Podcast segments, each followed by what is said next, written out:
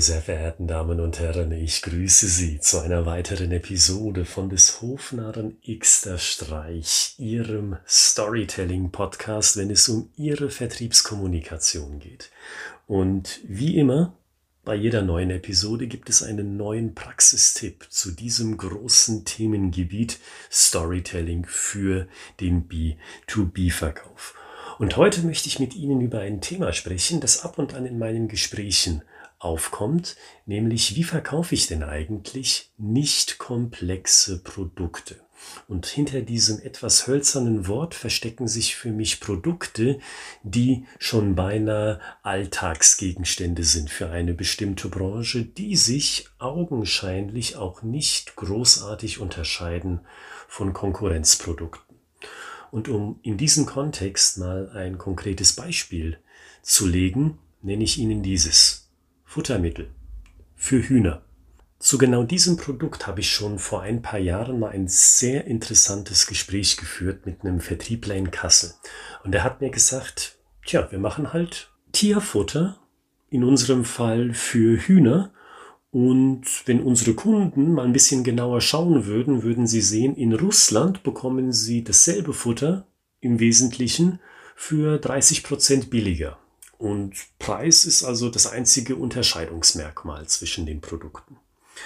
Und wie wir dann rausgefunden haben, in einem kurzen Gespräch, das war jetzt nichts Ausuferndes, gibt es trotzdem einen Unterschied. Aber dieser Unterschied ist halt versteckt, der ist nicht ganz so offenkundig.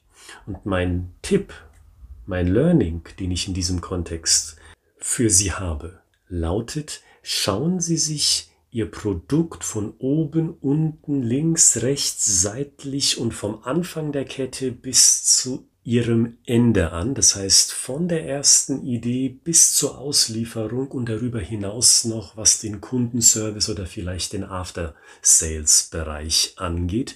Und dann bin ich mir sicher, dann finden Sie auch für sich und für Ihr simples Produkt Unterscheidungsmerkmale. Bleiben wir mal beim Tierfutter.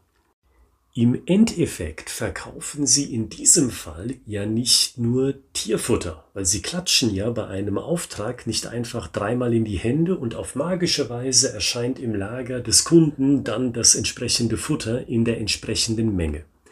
Da hängt ja mehr dran, beispielsweise die Verpackung. Wenn Sie ein Premium-Anbieter auf diesem Gebiet sind, und das war das Unternehmen, von dem mein Gesprächspartner gekommen ist, dann ist ihre Verpackung möglicherweise besser, hochwertiger. Was ich damit konkret meine, die Verpackung reißt nicht so leicht. Und das hat ja auch einen Wert an sich.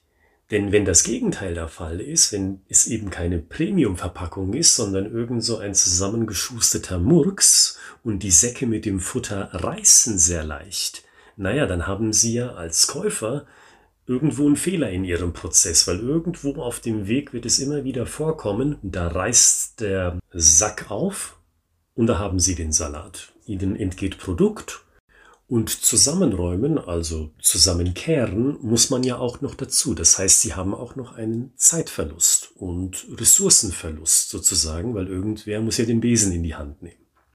Also Sie können zum Beispiel, wenn Sie sich mal in diese Situation versetzen, sagen, naja, wenn die Verpackung nicht gescheit ist, dann ist das Gut in dem Sinne das Tierfutter auch schwieriger zu transportieren, was es weniger wert macht und im Gegenzug ein Premium-Angebot besser dastehen lässt mit einem Alleinstellungsmerkmal. Und zu diesem Alleinstellungsmerkmal können Sie ja eine Geschichte erzählen. Wissen Sie, ich wünschte, Sie könnten mit dem Herrn Petersen sprechen, weil der hat mir im Gespräch genau erklärt, warum er nun gerne bereit ist, mehr für unser Futtermittel zu bezahlen. Aber es bleibt ja nicht bei der Verpackung. Ich habe Ihnen ja als Tipp mitgegeben, schauen Sie sich mal den kompletten Prozess, besser gesagt die Gesamtzahl an Prozessen an, vom Anfang bis zum Ende Ihres Produktes. Wie sieht es denn mit der Zulieferung aus? Sind Sie in diesem Fall ein Unternehmen, das das Futtermittel nur zu bestimmten Zeiten liefern kann, sodass der Kunde immer entsprechende Lagerreserven bei sich auf dem Gelände zur Verfügung haben muss? Oder sind Sie ein Unternehmen, das zeitlich flexibel liefern kann? Wenn es beim Kunden potenziell nicht solche größeren Räume gibt für die Lagerung des Futtermittels. Für kleinere Unternehmen hat diese flexible Lagerung doch bestimmt einen Vorteil. Und schwuppdiwupp können sie schon wieder dazu ein Alleinstellungsmerkmal erzählen in Form einer Geschichte. Und denken Sie in dem Kontext auch mal um die Ecke, weil es wird viel zu häufig gedacht in meinen Augen, naja, da kann man sich das liefern lassen und das schätzt der Kunde und der Kunde schätzt sogar, dass wir flexibel terminlich liefern können, wann es dem Kunden passt was in dem Kontext aber gerne übersehen wird, in meiner Erfahrung, ist, vielleicht will der Kunde ja gar nicht, dass das zu ihm geliefert wird. Vielleicht wäre es für ihn wesentlich kostensparender, wenn er sich das Futtermittel selber abholen könnte.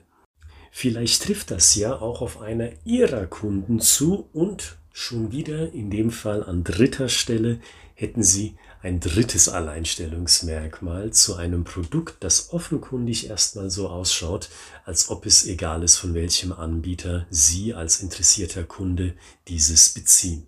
Also das ist mein Tipp für heute. Schauen Sie sich Ihr Produkt, gerne auch Ihre Dienstleistung natürlich wirklich von allen Seiten genau an. Welche Schritte haben Sie denn in petto, um Ihre Kunden zufriedenzustellen. Und wie zuletzt gesagt, denken Sie auch mal um die Ecke, um vielleicht bei diesem um die Ecke denken einen Mehrwert zu erkennen, den Ihr Produkt, potenziell auch Ihre Dienstleistung liefern kann.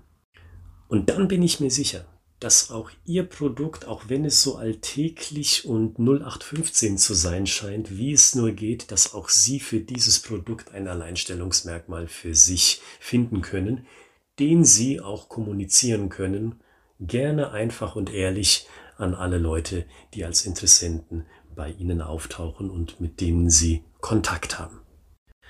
Und wenn Sie dann in einem weiteren Schritt denken, ja, aber wie kommuniziere ich denn das Ganze dann in einer Präsentation?